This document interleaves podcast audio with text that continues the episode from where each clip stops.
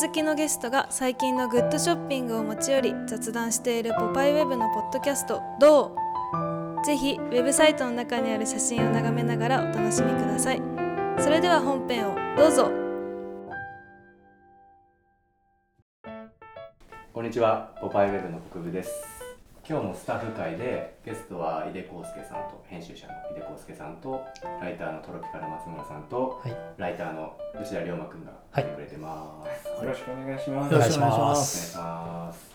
レコードを持ってきて話そうっていう会を今撮ってまして、次は井出さんがレコードを紹介してくれる会です。はいあのね、えっと、レコードね、あのーなあん考えていなくて、その今みんなのを聞いて、ちょっとなんかあ何しようかなと。ライブで。そうそうそう何にしようかなと思ったんだけど、なんか今話聞いてこれはいいかなと思ったのがはい。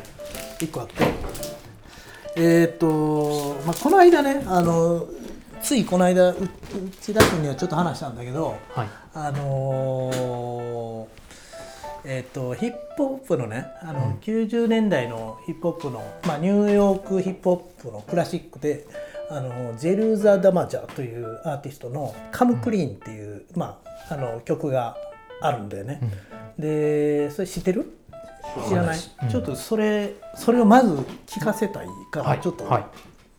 聞いていい、はい。あ、いすでにでもまさかの井出さんからヒップホップっていう言葉が出てきてるっていう。確かに。いや僕ラッパーですからね僕は。そう、井出さんラッパーだよ。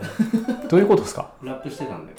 えマジですか？うん、まあちょっとエクスペリメンタル。エクスペリメンタルヒップホップだけど、ねうん。へこれです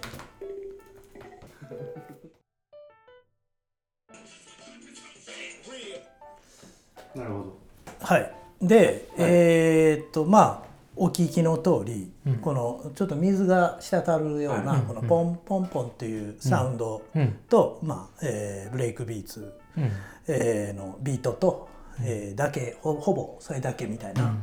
でこれは93年うん。なんですよね、でうん。僕は大学生になった年だったんですよ、DJ プレミアというあの、はい。ギャングスターというグループの、うん。あのトラックメーカーだった DJ プレミアのまあすごく出世作というか、うん。あのこういうミニマルループを使ったこれはあのシェリー・マンというジャズのドラマーの、えー曲のポンポンポンっていうところに、まあ、ちょっとフィルターかけたりとかして加工して使ってて、まあ、ドラムもファンク・インクっていうファンジャズファンクのグループのあのビートを使ってまあそなんかその頃ヒップホップ特にこの90年代のニューヨークのヒップホップこういうロービートですごい遅くてこうドープな感じっていうか、うん。こういうのが始まったうん。ぐらいのあのヒップホップ。で、えー、と割とまあこの当時ヒップホップを熱心に聴いてた人だったら知らない人はいないっていうヒット曲なんですよね。でめっちゃ地味じゃん。こんな曲がヒット曲なんだみたいな、でも、こういう地味なヒップホップ、90年代ヒップニューヨークヒップホップの、うん。まああの扉を開いた曲、うんうんこの後こういうものが結構出てくるしさらにサンプルをこう短く切って、えー、と曲みたいに演奏したり鳴らし鳴らしたり、まあ、すごくこう DJ プレミアが革新的なそのサンプリングをどんどんやっていくんだよね。でまあこの間内田君にもちょっと話したんだけど、まあ、自分はすごいこのヒップホップにめちゃくちゃ衝撃受けたのね。いやいや、うん、でも結構すごいですもんね。うん。元っていうかね。そういいこれ僕はバンドやったりとか、音楽ね楽器やったりとかしてたんで、この調整のない音楽あのこれってコードがないでしょ、うん。うん。この音だけ、確かに、うん。うん。このポンポンポンっていう音だけじゃん。これって楽譜にできないでしょ、そうですね、うん、おこの全く調整のない音楽でずっとこのループミニマルなループのみっていうこの現代音楽みたいな。確かに、うん。うん。このほとんどなんか現代音楽のような、えー音楽だなと思って、そういうものがこういうなんかこんな悪そうななんかギャングな感じの,、うんあの世界観の中でそういうものがねあの使われるっていうのにもうすごいショック受けたのね。まあえー、とそれこそ60年代とかねあののとかそれ以前の現代音楽の、まあえーミュージックコンクレートとかさ、うんなんかそういう、あの切り張りした、まあ、サンプリングの元みたいなうん、あのそういうのに近いなと思ってたんだけどまあ実はえっ、と竹光徹が水の音楽っていうのを、えーやっていてそれもちょっと聞いてみましょう。水の曲ってやつかな、うん。ウォーターミュージックという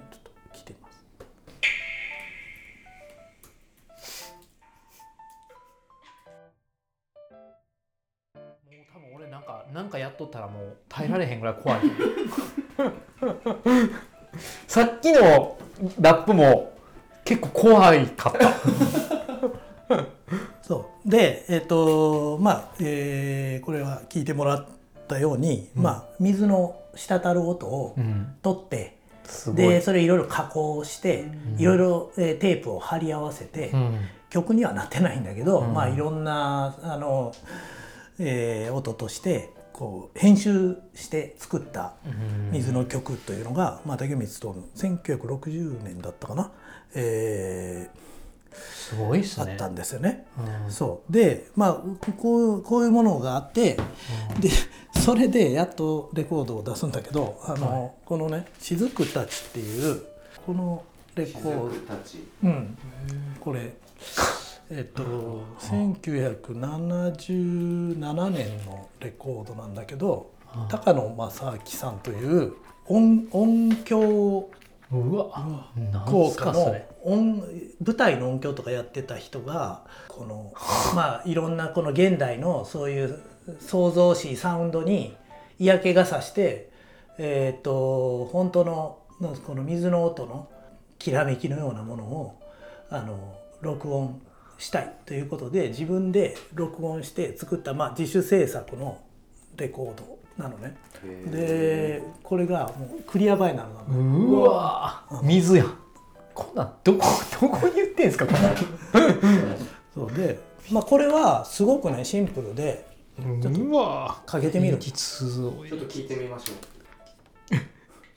どうイルマティックすぎる。マジでずーっと A 面も B 面もずーっとこの調子で水が落ちていく。でえっと高野さん音響技術者なんだけどまあレコードはこれしか出してなくて で調べてみたんだけどいくつかなんか当時まあうんもう高野さんは亡くなられているんだけれども当時、えー付き合いがあった人のなんかブログとかそういうのがちょっと出てきてでいろいろ調べていくとまあやっぱりなんかもともと舞台のそういう音響みたいなのやってやったんだけど、こういう自然音の研究を始めてなんかずっと割とこうあの後半生はそういう自然の音遊びみたいなことのワークショップみたいなことやったりとかずっとそういうことをやってらしたんだけど、まあ、とにかくなんかこのテキストがすごいいいっていうかさ、ねなんか鉛筆書きしてコピーしてるみたいな。鉛筆書きでコピーしてて、とにかく聞いていただきたい大自然のつぶやきですとかでもうライナーノートとしてはもう。絵を描こうとする画家のキャンバスは本当に真っ白なのだろうか。僕のキャンバスはどす黒く汚れていたのです。それを仕方のないこととしてその上により目立つ色を塗りたくるような作業は間違っていると思いました。僕は音作りをやめてキャンバスのクリーニングを始めたのです。って言って。あの最初はあのー外でフィールドレコーディングとして音をあの雨の音みたいなのをあのうん撮ろうとしたんだけどやっぱり環境音ノイズがノイズが多すぎて、ちゃんと楽しめないっていうか、うんうんうん。聞けなかったのでスタジオに疑似的にそういう環境をを作って。撮ったっていうふうにうん。書いてましたね。あのヒップホップの人からここまで続いてそうそうそうなんかなんかこれはよりねよりなんかその竹光のやつよりなんかよりすごいシンプルな動機っていうか、うん、なんかあんまりこう編集してなくて、もう本当に任せた音の落ちるのに任せたのとあとこういうなんかジャケットとかもこういうなんかテクスチャーのあるはい紙でこのなんか H2O がこう 落ちてるみたいな。なんかこのあとクリアバイナルとかも含めてそういうコンセプトがすごい素晴らしいなと思って、はいはいはい。いやまあ、それでちょっと紹介したいなと思って。あと絶このこの高野さんのことをもうちょっと知りたい。あの、うん、なんか知ってる人がいたら。いやいやいや教えてもらいたいいやいると思うよ。いやなんかまあでもこれポパイをそうポパイを見る人ではないかいるあでもいずれたどり着くかもしれへんですもんね。ここにね。うん。あでもちょっと余談なんですけど、はい。僕まあ適当にカエルのレコード持ってきたわけなんだけど、はい。最初雑誌に、まあ、そのシートとかよくついてるそういうカテゴリー持ってこようかなと思った中の一冊に、うん。えー、とスペースデザインっていう雑誌があって、うん。それにうん。竹光の水の曲っていうのが入ってるあそれをだからもう知ってたんだ。入れてた。のああなるほど。それは、まあ、そのレコードは多分井出さんがさっき YouTube でちょっと流してくれたやつは60年とかだけど、うん。うん雑誌はその数年後とかにそのシートになって、うん。あはい、65年とかだったかな。なんか音と生活の特集みたいな本だったかな。っていう雑誌があってそれに入ってるんですよね。だからあっと思っニューさんその面白い。ああっていうの多いですもんね。うん。ん。いつももも違う角度で持ってるみたいな。の多いですよ。これそのひあのだけだとえーちょっとレベル高い感じするんですけどあのヒップホップのになるとうんものすごいなんか面白いなうん。で、あのジェルザ・ダマジャのあれあれは、うん。あのなんていうか別に水の音じゃない、うん。あのシェリーマンっていうドラマーのうん。アルバムの音を水の音に見立ててる、なるほどね、うん。そこがすごいまたクリエイティブだなと思ってて、うん。あの水の音じゃないものを、うん、でまあこの3つのなんかこの時代もさそうですね。あれも違う。うん。けどなんか水の音のシンパシーを感じてるサウンドに、うん。なんかつながりがあるのが、なんかそこが面白いっていうか、うん。そうそういうことを考えるのが自分はすごい好きだから。いやすごいよ。ついてかれへん。面白い。まあなんかそういうようなことかなと。すごい。はい、これレコード界無限にできるよね。そりゃそうですよね。まあね強烈でもういもう一個、もう一個ね。もう一個いきますはい、シングルね。シングル俺もなんかやりたい。これねシングルを入れるこのなんかあのこあはケースね。のケースね。はいはい。これ可愛いねえなんかかそうなんだ。うん。いろいろあったけどここんなん初めて見ました。昔なんか飲みの市みたいな布のがあったんちなみにどんなん買ってるかレレコードももういっぱいあって、うん。あのーそこに入っててそのケースの中にクラシックのシングル盤がなんかいっぱいえー、すごいいいじゃないですか、うんすごい良かったこれは。それでいいくらぐらいやったんですか？いやもうめっちゃ安かったと。え1000円もしないぐらい。リッキー・リー・ジョーンズ好き。リッキー・リー・ジョーンズ。あそうだね。リッキー・リー・ジョーンズではい。言えばこれこれはもうね僕が持ってるレコードで一番価値のあるものかもしれない。え？何何そう。これはえっと金信幸子っていうあの、まあ、結構カルトなフォークシンガーのが、えーアメリカで出した自主制作のシングル版でこれはもうお金でだと今まで今まで1回だけヤフオクで出たことあるけど9万8000円でもう即即落札されていた、え？うん、これこう、うん、これはもう ここんなプレイヤーでかけたくないぐらいの本当は、うん。うん。まあ、貴重なもの。なのね。まあ、で金信幸子は、えっと、70年代初頭のフォークシンガーでこれむちゃくちゃ大好きなんだけど、まあ、細野さんや大竹一がバックアップしていて「美空」っていうアルバムを作ってあの当時ね、えー URC レコードから出して、で、まあ、関西のフォークシンガーだったんだけど日本のジョニー・ミッチェルみたいな本当にすごいかっこいい、ニール・ヤングのようなジョニー・ミッチェルのようなむちゃくちゃかっこいいシンガーでこれ日本のロック好きな人知らぬ者はいない大名盤なのね、フォークロック好きな人。でで伝説のシンガーなのね。なんかそのなぜかというとその金信幸子は、えー、とその、えーレコーディングしてる最中に、えー、とに日本に来日していたポール・ウィリアムスという、えー、とロックの音楽評論家クラウダディっていう雑誌世界で初めてのロック雑誌みたいなやつを作った人だったと思うんだけどそのポール・ウィリアムスと知り合ってあの結婚して、あのアメリカにね移住してしまったんだよね。で結局その細野さんがプロデュースした「美空」っていうそのレコードはもう本人はもう曲順も決めないもう完成も見ないままアメリカに行ってしまったのね。うんでまあ彼女が行った後日本でその「美空」っていうレコードがあの発売されてでもう完全に日本にいなかったんででアメリカでは特にその音楽活動は当時はしてなかったのでまあ幻のうんシンガーみたいな感じではあったんだけど1981年にポール・ウィリアムス、まあ、夫のポール・ウィリアムスがあのフィリップ・ケイ・ディックうん。小説家のあのブレードランナーとかの,、うん。あの原作者の、フィリップ・ケイ・ディックとうんあの友達ででそのフィリップ・ケイ・ディックがその美空の大ファンだった。そのあの金信幸子のね。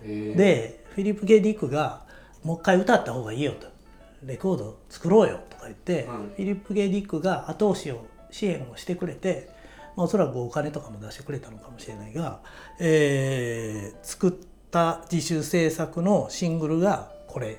へなのね。でちゃんとこのスペシャルサンクスのとこにフィリップ・ケイ・ディックすごっ。書いてあるでしかもこれ本人のサインがえはいはいはい。1984年8月2日の。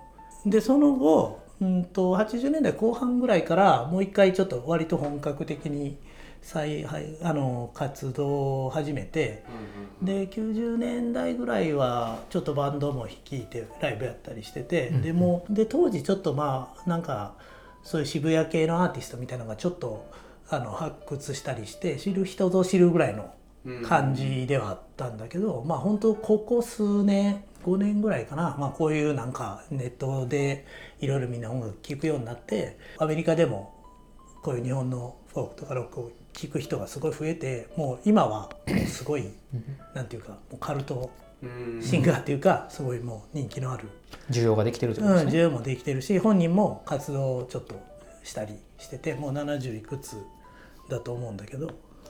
まあでもその、えー金信幸子が休んでた時期にはいはい。1枚だけ出した、なるほど。あの7インチ。へー。はい.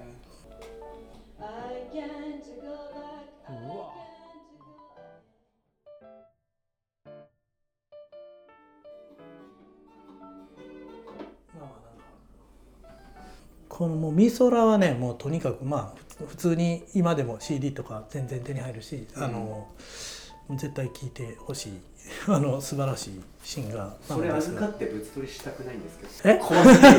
いや別に。いやでも結構そもそもみんなのは結構ね。ね、うん、高価ですよ。10万って聞いたらちょっと怖いし。いや多分ね今もっとすんちゃう。でしょ？うん怖すぎるんだけど。うん。これはねでも俺はこれはえっとだいぶ昔1718年ぐらい前に eBay で買いました1000円2000円みたいな値段でした、へー。うん。ああ、これか。ああ、わかった。俺、井出さんに教えてもらって聞きましたわ。あ本当？はい。そうそう。レコードにでもいくら出せる？もうどうしても欲しい。一番高いのは僕は2万円ぐらい払ったことあるんですね。さすがだねコレクターだね。いやいいいそんな俺5000円も絶対払わない。えー。うん。5000円は全然あでももう昔はあるね。昔はだからさっきもトーマス君に言ったけどレコードはもう20年ぐらいあんまりちゃんと買ってなくて、ううん。あの当時はやっぱりもう行かないと分からなかったからオンラインで買えなかったから、やっぱりその面白さがすごくあって、もうなんていう本当にど田舎のレコード屋とかまで遠征して、なんか掘るみたいな。まあ、さっきのねゆうあのゆうくんの話じゃないけど自分はけ結局やっぱ探すのと発見するのが好きなんだよね、あの 多分。あのだからなんかそういういゆうくんがなんかそういう謎のねものが好きみたいな感じで自分はなんかこう探し出すのがすごい好きなんだと思うね。なんか発見するなんかあこんなものがあったとかこれなんだろうとか、なんかそういうもんが結構好きだからなんかオンラインが出てきてしまってレコードが買えるようになってしまってちょっと楽しみが少し奪われてしまったみたいなうん。ところがあってまああのよりマニアックになってすごいあの掘っていく人もいるんだろうけど、うん。まあちょっとレコードに関してはそんなに自分はそこまでうんうん追っていなくてでまあその流れで最後もう一枚だけ紹介しますと。なんか思ったのは俺やっぱあのその旅旅先でレコードを買うっていうのはすごい好きでで僕はあのキューバの音楽がとても好きなので、えー2019年はい。のコロナになるちょっと前にうん。キューバに行ったんだよね、はい。あので仕事で。でキューバに行ったからにはキューバで絶対なんかレコードをはい買おうとか思ってまあでもキューバっていうのはまあご存知のように社会主義国なので、えー、ととりあえずそんななんていうのかなその資本主義国のような、えーお店とかそんなんはそんなないんだよね。でも古いレコードを探したいなと思って飲みの市っていうか、うん、いあってそういうところに行って行ったらまあもう一応レコードあったんだけどもうボロッボロなのね。はいまあそんな中古レコード屋もないわけだからまあそんなね大事にしても売ったりもできないしだからそもそももうそんな綺麗なレコードとかなくて多分あったら全部もうそういう西側の国に行っちゃってる。行ってる。と思うね。あの、うんもうないんだと思うほとんどね。でこれもまああんまり綺麗じゃなかったのね。でこれはあのーもうそれこそねあの Spotify で出てくる。出てくるアーティストです。あのパブロ・ミラネスという、えー70年代の、えーすごくまあ人気のあるシンガーソングライター表も裏も同じイラストっていうもう このなんか適適当なんかね。ねわざとなのかうん。そうだね。でなんかまあそうやって今はもうこの人のねアルバムもほとんどそういう聴けるんだよね。あのストリーミングとかでね、でもなんかこれがやっぱりそのキューバのさ、物語ってう。ん、キューバの文化感じさせてくれるっていうか、なんか音楽をそのオンラインで聴いているだけではわからない、そうっすね。うん、なんかこの、そりゃそうですね、うん、キューバの空気をキューバを持って帰ってそうキューババをなんか教えてくれるというようなうん。気がして。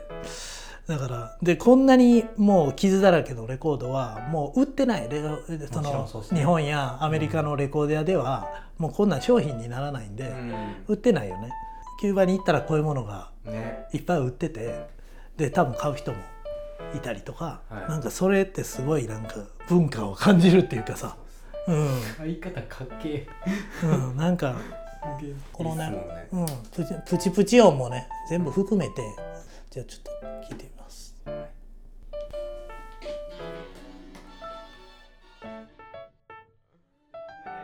そうですね。まあまあだからね。でもまあまあこんなような欲し欲しくなった。あの音楽で、はい欲しくなりましうんた、あのすげえかっこいい。結構かっこいいいいものだからやっぱりさ、うん。この音楽だけじゃないものをさそうそうそう。すごい伝えてくれるなっていうのはさだからみ店行ってもさ中古レコード屋とかさ、まあ、古書店とかでもそうだけどなんかそこで買った思い出のためになんか買うみたいな。その時のなんか関心、うん、自分にとっての価値みたいな、いやー面白かっまあなんかこんなところでしょうか。一回挨拶しておきますかじゃた、はい。そうですね。あじゃあこんな感じで。はい。ありがとうございました。ありがとうございまし ありがとうございまたした